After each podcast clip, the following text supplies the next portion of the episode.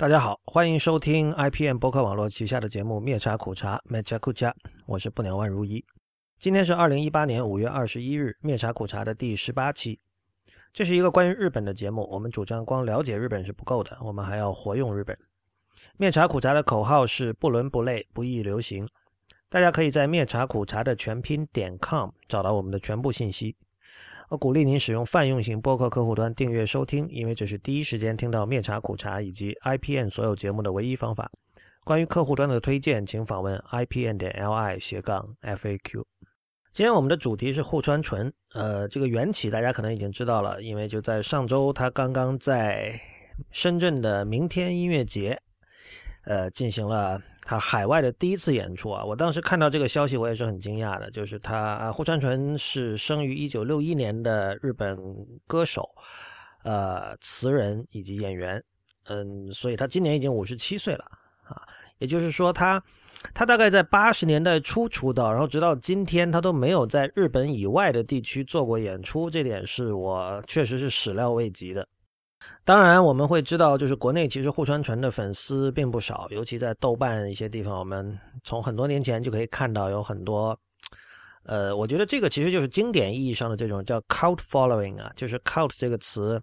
呃，在简体中文领域一般是翻译成大家叫邪点嘛，就是邪恶的邪字典的点，但是也有很多人对这个翻译不太满意啊，嗯，就英文有个说法叫 cult classic。Cult classic 可以叫斜点，因为有 classic 在那里，所以可以和点这个字对应。但如果只是 cult，它不一定是 classic，但它也可以引起一批人数不多，但是这个就非常 passionate、非常有激情的这样的一群受众啊，这种也可以叫 cult。所以我觉得像户川纯是典型的在中国有 cult following 的这么一个人。呃，我之前看到，因为这次这个演出方跟腾讯那边有一些合作吧，我看到 QQ 音乐有在新浪微博上转这个演出的事情，然后当然是立牌的借用了一些我们经常都能看到的关于户川纯的一些名词和说法，比如说前卫、大胆、暗黑、呃萝莉等等，把这些东西综合在一起，然后最后呢，在这条微博里，QQ 音乐说。显然它是无需赘述的啊，它它的这个重要性。但我当时我就说，我觉得这个非常需要赘述，因为你看到这个 QQ 音乐有七百万粉丝在新浪微博上，当然了，就肯定这七百万粉丝并不全是真的，可能有些是不知道通过什么手段搞来的。但是就算如此，不可能七百万都是买来的，或者都是假粉，都是僵尸粉吧？就这样的一个号，居然只有好像只转推了几次啊，三次还是几十，还是反正很少的次数。所以可见是非常需要追溯的，呃，后来我在知乎提了个问题，就是就是因为我没有去嘛这次演出，我想问问大家，就去了的人有什么什么什么样的看法？大家有兴趣可以去看一下。呃，今天我在节目里讲一讲我对这个人的看法。呃，我不能算是很狂热的粉丝，我在东京看过他两次演出，呃，唱片大致都听过，但是并他并不属于我最熟的音乐家哈。呃，我对霍川纯最初的印象呢，是很多年前我还上大学的时候看香港的前辈乐评人叫 Sin Ned，呃，这个人的中文名字叫黄仲辉，然后这个他现在是声音艺术家，现在他在香港还不定期的，就是很活跃的在组织各种地下音乐演出啊等等，自己也创作。但当年他是作为这个 MCB，就是音乐殖民地这本已经不复存在的。音乐香港音乐杂志的一个重要的作者而而出现的，呃，大陆当时他的读者也很多，呃，我记得他在一篇写日本的艺术摇滚，就是 progressive rock 的文章里，他提了一句，他说，呃，户川纯如果生于冰岛，可能会成为 Björk。当时他是列很多名字了，他就说，比如说我们写讲这个日本的关西的八十年代初的这个 progressive rock 的地图会提到，比如 Novella，还有这个或那个什么达达，什么新月等等等等，然后最终顿号顿号顿号顿号，最后有一个以及如果生于冰岛可能会成为比尔的护川纯。那个时候我完全不知道护川纯是谁，但是这这个描述我觉得很有趣，就是。嗯，就马上引起了我的兴趣嘛，就是说，哦，所以这个人应该是你，因为他提到 Björk，你能想到一些关键词，就是可能比较大胆，呃，作风比较前卫，不按常理出牌，然后在对风格的处理上有点这个折中主义 （eclecticism），对吧？呃，同时在形象上可能也比较出位，就你你会即时的在脑子里形成这样一个形象。然后多年后，我终于听到了户川纯的音乐呢。我觉得跟就当然风格上跟比尔不是一回事，但这个不重要。这两者他们俩确实也都有这个折中主义的倾向了，但是我觉得他跟比尔有还是有一些很本质的区别的。呃，我这里想说明哈，我并不是在这里责怪前辈，我并不是说现在当时写错了，或者或者说这个说说法有问题什么的，因为呃，在当年我相信这个他能够接触到的呃关于户川纯的资料是很少的。呃，你就像刚才讲了嘛，他直到二零一八年才第一次出出海演出，第一次在日本以外的地方演出。呃，所以那个时候其实 c i n e 是完全用了他的一种想象，把它投射到这个顾川纯的音乐，然后这个整个。日本的这个 pro progressive rock 这个圈子里，当然我们知道哈，就是一般来说，户川纯在日本不会被分作 progressive rock，但我觉得这个并不是说明 c i n e 写的有问题，恰恰说明他有自己的一个理解音乐的 framework，有一个框架，然后他把这个框架投射到他见见到的那些音乐人身上，听到的那些音乐人身上。其实日本人恰恰就是这么做的。你会看到在日本的很多分类，从日本以外看是很奇怪的，比如说。J.A. Caesar 这个人就是四山修斯的默认的，什么叫默认？四山修斯的御用配乐哈，就是他会在日本经常被分为 progressive rock，但其 there's nothing progressive about it，对吧？呃，所以日本并不缺奇怪的分类。呃，我再次强调，并不是责怪 c n e t 前辈，但是这里有一个有一些背后的问题，我觉得是值得说明的。然后从音乐的角度说，我最早听到的。户川纯的唱片，呃，其实又是一张他并不太重要的唱片。我好像经常有这样的经历哈，就是我接触很多艺术家或者音乐人，我一开始接触到的都是相对没有什么人提及的一一份作品。呃，我最早听到的是他二零零四年的叫 Togawa Fiction，就是 Togawa 就是户川嘛，然后 Togawa Fiction 就是户川小说或者户川虚构。啊，我当时对里面同名的和专辑同名那首曲子印象非常深。之后我才反过去听了他的一些其他的就是更经典的作品，像什么《Ski Ski Die Ski》啊，还有像这个《Tenem Pussy Gang》啊这些曲子。然后我们在具体讲他的音乐之前呢，我想提一嘴的是，今天我在知乎想法看到张亮发了一条，就是他说听说户川纯变成肥婆了，这可能是他听去了深圳现场的人说的哈。然后，然后他其实最后是问了，他说他在想。肥婆难道不能牛逼吗？或者肥婆可以牛逼吗？这是他的原话。这个这个话可能让很多人不舒服哈。比如说，这个有的人可能觉得这是对胖的人的歧视，或者说这是一种对一个艺术家非常粗疏、粗糙，甚至很没品的一种理解。呃，但我不觉得是这样。也有人提出说，啊，这个样子是样子，外表是外表，你这个人怎么这么肤浅？你为什么不能讲他的艺术啊？但我恰恰觉得这两者是。有密切的关系的，尤其是在户川纯这个人身上。我这里先讲我第一次看他现场的经历。其实我有几乎一样的想法啊。呃，那个是二零一七年的大概三月吧，好像是他的生日演出。他每年会做生日演出，好像那个他三月三十一号嘛。呃，但不管怎么说，在新宿。然后，但那个时候那次呢，我们迟到了，因为当时我们看错表了。所以非常遗憾的，我们是在现场开始之后四十分钟才进去的。那当然人很多了，我们的位置也很差，挤在后面。但一开始就往前看，你会看到，就是一个大家知不知道龚如心是谁？就是已故的一个香港的一个大亨，女大亨。然后她就是到了这个晚年，她也是经常穿一身粉红色，然后体型微胖，然后扎双马尾还是什么，就是一个在。高龄的状态下保持着少女打扮的一个人，就我当时看到的就是一个小甜甜在舞台上唱歌，呃，她可能比龚如心更胖，然后她穿的是那种类似女仆装那样的粉红色的衣服，那在那唱。我们迟到了四十分钟，然后我进去的时候，我看到这样一个人在上面唱，我当时就是因为那个时候我对户川纯真的还是还是不熟的，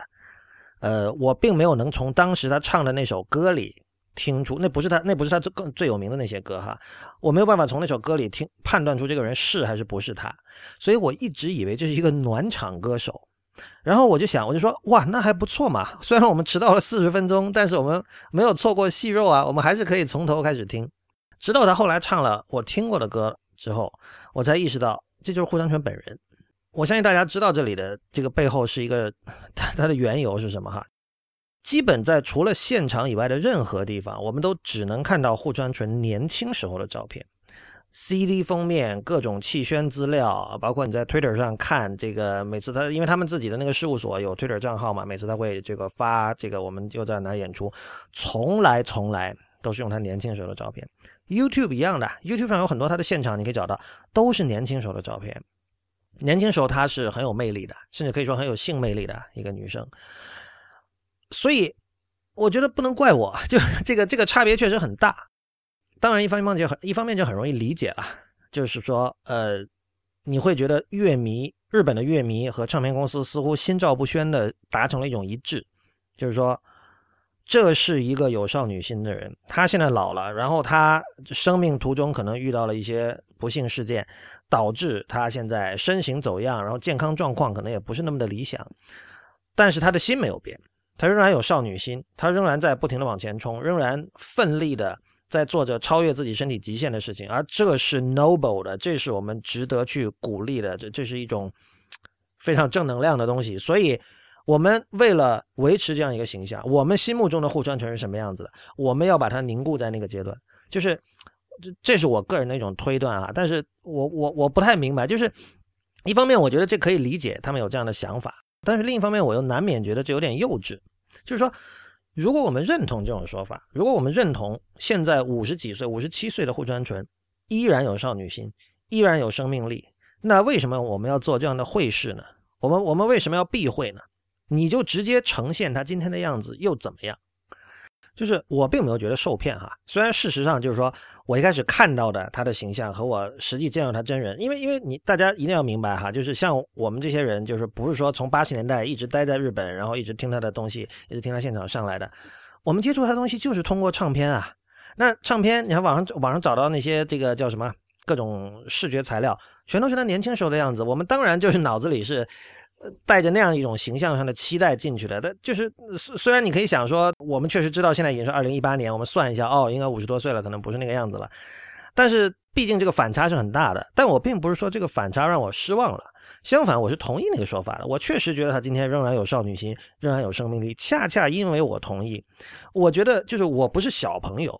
我不需要你这样拍着我的脑袋说，哎，大家看啊，这个姐姐年轻时候是很漂亮的，大家来看吧。你们不用担心，说我看到哦，你一个长得像小甜甜一样的人，一一个胖女人，一个胖的五十岁的女人出现在海报上，我就不去看了。我不是那样的人。呃，那当然了，可能做气宣的人觉得有很多人是这样的人，这个就另说了哈。然后我第二次看他现场也是去年，就是可能夏天的时候吧，那是在东京的某个露天音乐节。呃，我不记得在哪里看过哈，就是这其实稍微对音乐有点追求的人都知道，小场是比大场好的。有很多音乐家都会说，其实我不想在大场演。呃，但那天是个露天音乐节，那是那不算最大的那种，但是它是一个中型的吧。然后它是在一大片空地上有好几个不同的舞台，这种是最糟糕的，因为你知道声音会串嘛。呃，那场他是和就是近年一起跟他一经常一直巡演合作的一支叫 Vampilia 的一支乐队，大概有是关西的一个乐队啊，大概有十来个人，然后包括那个鼓手吉田打野。然后那天的感觉就很糟糕，就是呃，在新宿那次你还会感觉到，就是说确实他在拼命的，呃，在现在比较有局限的这种健康状况下，把自己的声线。和自己的体力推到极限，但是在 Vampiria 那次，可能他真的是那天不舒服或者健康状况很差，整体你的感觉就觉得是那十来个就是 Vampiria 这个乐队的人在哄着他，在捧着他，在维系一个，在勉力讨好与扶持一个就是健康状况已经非常恶化的老人，我有那种感觉，然后也就随便剪了几首就下去了，就是感觉非常的草率吧。所以后来我就决定，就是可能我不会，因为户山纯在日本的演出还是比较频繁的哈，就是可能我不会再轻易去听他的现场了，因为我清楚那是什么样子，我知道他的魅力在哪里，那是有魅力的，但是对我来说那是一个非常已知的一种快乐，呃，对，所以我的时间和金钱可能我花在别的人身上，呃，如果要用一句话来形容这个我对户川纯的印象，那就是户川纯的艺术对我来说是噪音艺术，就是。这里指的噪音艺术当然是大家熟知的日本的那些人了，像 Merspa、秋田昌美，呃，像非常阶段、像 Incapacitant 这些人啊。呃，事实上，一六年的时候，非常阶段和户川纯还两还合作了一张唱片，叫《户川阶段》。就近年那个就是啾啾广重还是啾啾广众啊？但他就是非非常阶段的主脑，经常喜欢跟各种各样的人合作，然后做各种戏仿的一些一些东西，比如说像那个阿部勋和高柳昌行七十年代那张很有名的就是即兴专辑叫《解体的交感》，然后非常阶段就做了一张叫《解体的交欢》，因为交欢和交感在日文里的读音是一样的哈啊，就是他们喜欢玩这些东西。呃，为什么说它是噪音艺术？就是因为它的。它击打你的那种审美神经的那个部位是非常精准而狭窄的。呃，我觉得事实上整体而言哈，和他最接近的一个噪音艺术家就是 Masana。呃，Masana 是关西的一个一个噪音艺术家，就是他是以就我们知道 Merzbow，尤其是近年哈，他演出的时候他是那种。身体不动的，就是他是那种就身如磐石型的。早年他会用一些自制的一些这个废铜烂铁搭成的乐器，那个时候就是他的身体会，他的肉体会小幅度的摇摆的的的颤动和摆动在演奏的时候。但是现近近年他都是用笔记本电脑，所以基本上就是身如磐石啊，像米开朗朗杰利弹钢琴一样。但是 Masana 就是另外一个极端了，就是他是他是身体派的，他每场演出可能只有两分钟到五分钟，但是他会剧烈的上蹿下跳，然后做出非常这个呃火爆的动作，呃跳到人群里，然后这个去暴力的对待麦克风什么的，所以这个。呃，对对，身体确实是有危险性的。如果他不经常运动的话，事实上，二千年初的时候，他就是因为这样的演出导致好像腰骨折损了还是什么，反正就是休息了一段时间，就不能再做这样的演出了。就是说，他们两个人都是在身体上喜欢把自己推到极限。这个当然在户川纯的这个音乐里最明显的就是那首朋克版的《永化之女》。《永化之女》大家知道，就是他是用那个 Parker Bell 的那个 Canon 那首。很有名的曲子的那个旋律，其实就是一个翻唱啦，呃，他用自己的方式把它唱了出来。然后有两个版本，一个是原版，原版就是简单的这个这个歌唱版，但是那个朋克版就是他用几乎完全听不清的那种嘶哑的嗓音，就像喉咙完全破了的时候那种嗓音在在唱，是故意要唱成那样的。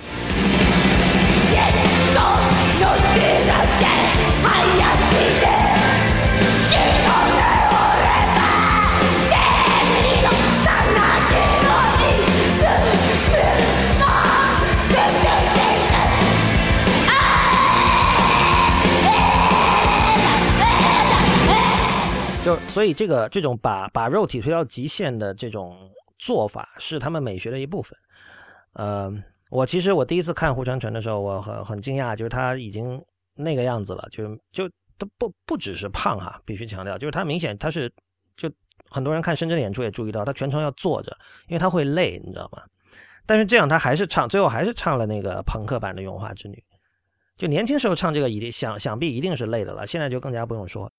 但是我们要注意一点啊，我我不知道是不是他的歌迷都了解，就是胡传纯的曲子很少是他自己写的，或者甚至编曲的，编曲他也很少参与的。就是我一开始讲他是歌手，他是词人，就是他的很多曲子的词是他自己写的，然后他也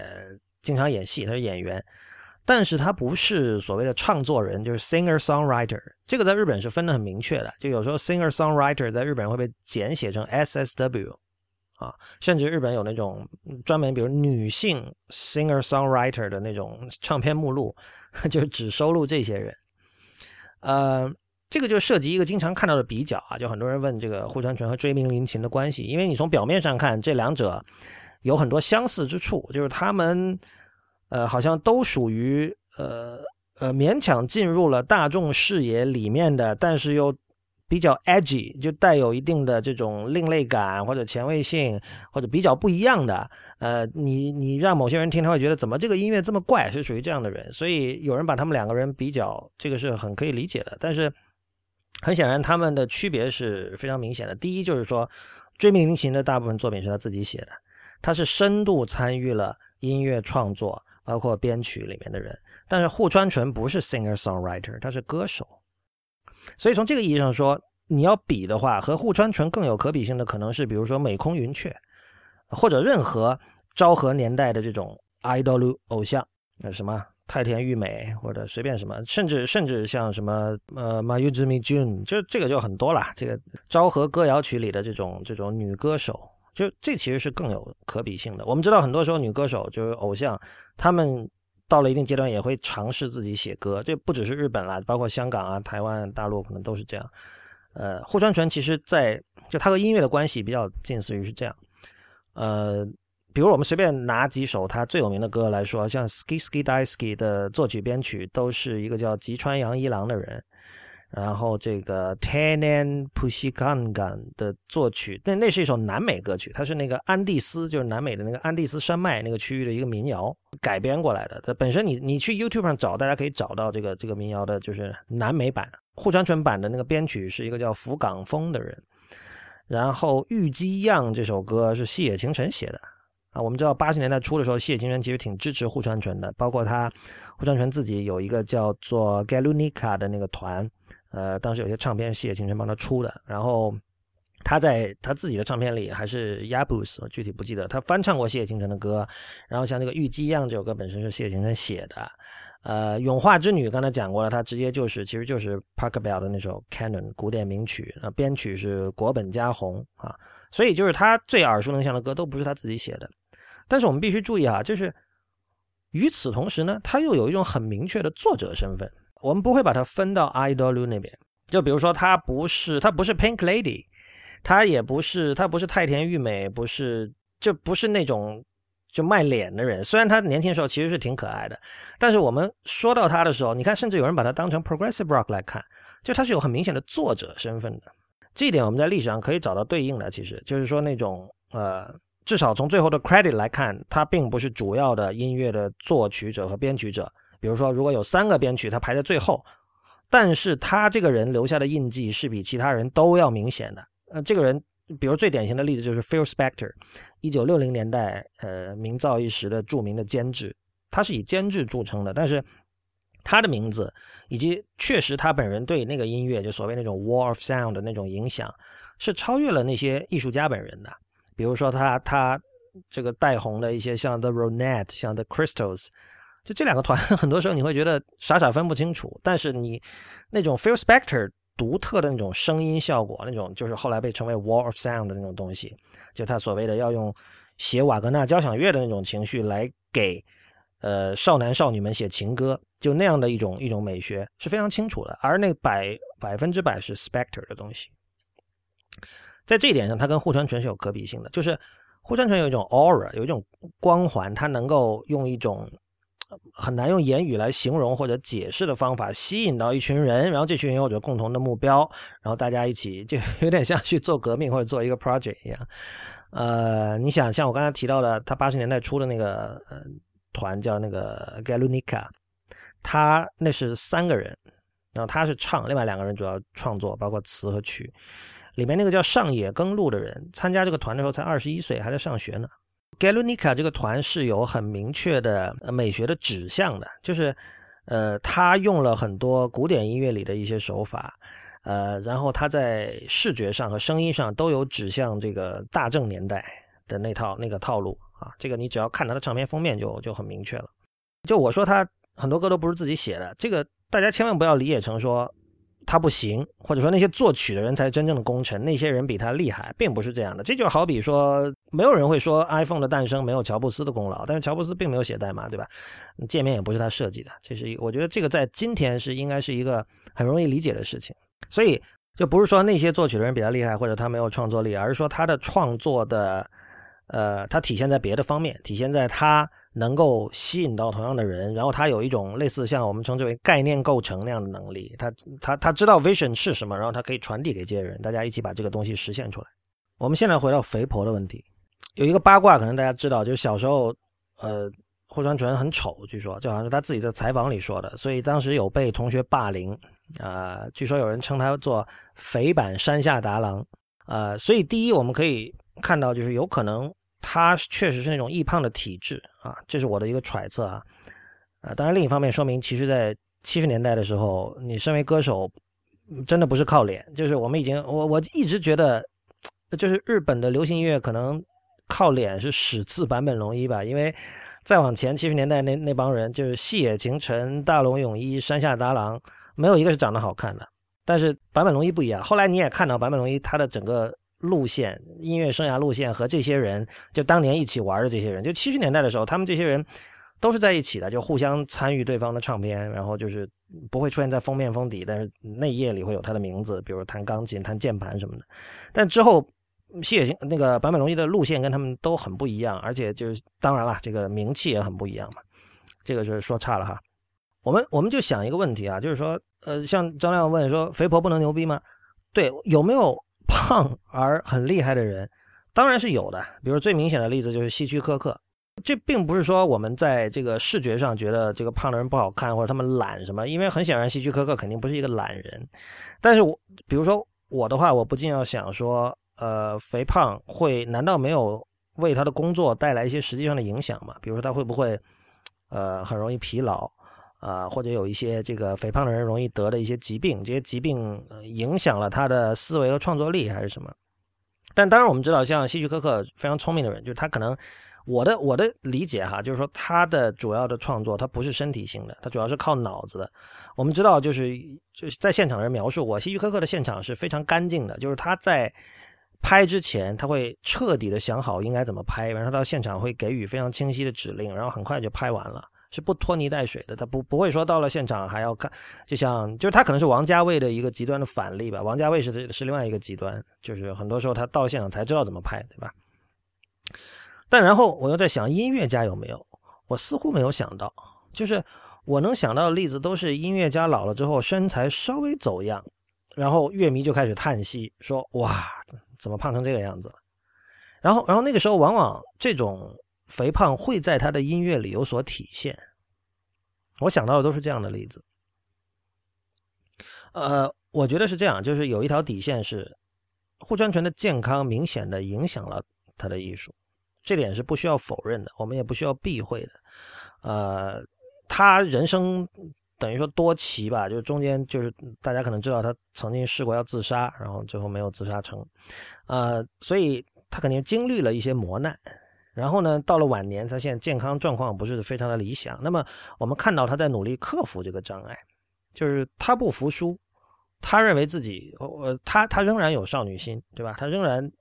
有着充沛的生命力。所以，虽然他现在的肉体能够让他做到的事情可能只是以前的，比如说一半，但是他仍然要冲破这一半，就就是用庸俗的话说，就是做最好的自己。但是这个在他那里是非常明确的，一点都不庸俗的。呃，但我们要注意，他并不是在改善这个问题。就是我们完全可以说，如果你想改善自己的健康，你是不是应该停止音乐演出？他现在在东就一年，我估计十几场肯定是有的，在在日本。各地，他并没有停止音乐演出，并没有减少音乐演出，反而他是在努力和这种恶化的健康在对抗，那种不服输的心态，是这种对抗的姿态生成了美。这个可以，大家可以去看我在知乎上提的那个关于深圳演出的问题，有人其实已经写的很明确了，就是嘶哑的嗓音啊，全程要坐着，经常就是这个明显体力不支那样的感觉，呃，很多人很感动，很多人会哭。这种哭是因为什么？是因为这种对抗的姿态，因为这种不服输的姿态啊！这个跟音乐本身其实关系并不是那么直接的。所以，呃，之前我在回答另外一个问题，我就就是回答关于这个户川纯和追命林琴的比较的时候，我就说，呃，如果户川纯是实吹杖，追命林琴就是立时彻。呃，如果有人不知道的话，这两个是六零年代末的很有名的日本的漫画，叫《阿西坦诺 Jo》，就是《明日之杖》啊，也翻译成《小拳王》，也翻译成这个《铁拳浪子》里面的两个主角。呃，简单来讲，就施吹杖就是这个，就是《阿西坦诺 Jo》里面那个 Joe，就是 Joe，英文的 Joe。他是出身贫民窟啊，然后全凭意志和这个那个心力在那里呃拼拼搏，也往向向上走的一个人。而厉时彻呢，是他背后有大的财团里面的千金小姐支持着他，他其实是象征着一个有着完备的呃现代工业体系在背后，以及有着科学训练精神啊，等于其实这是这个科学和。前科学时代的两种原型人物之间的一种斗争，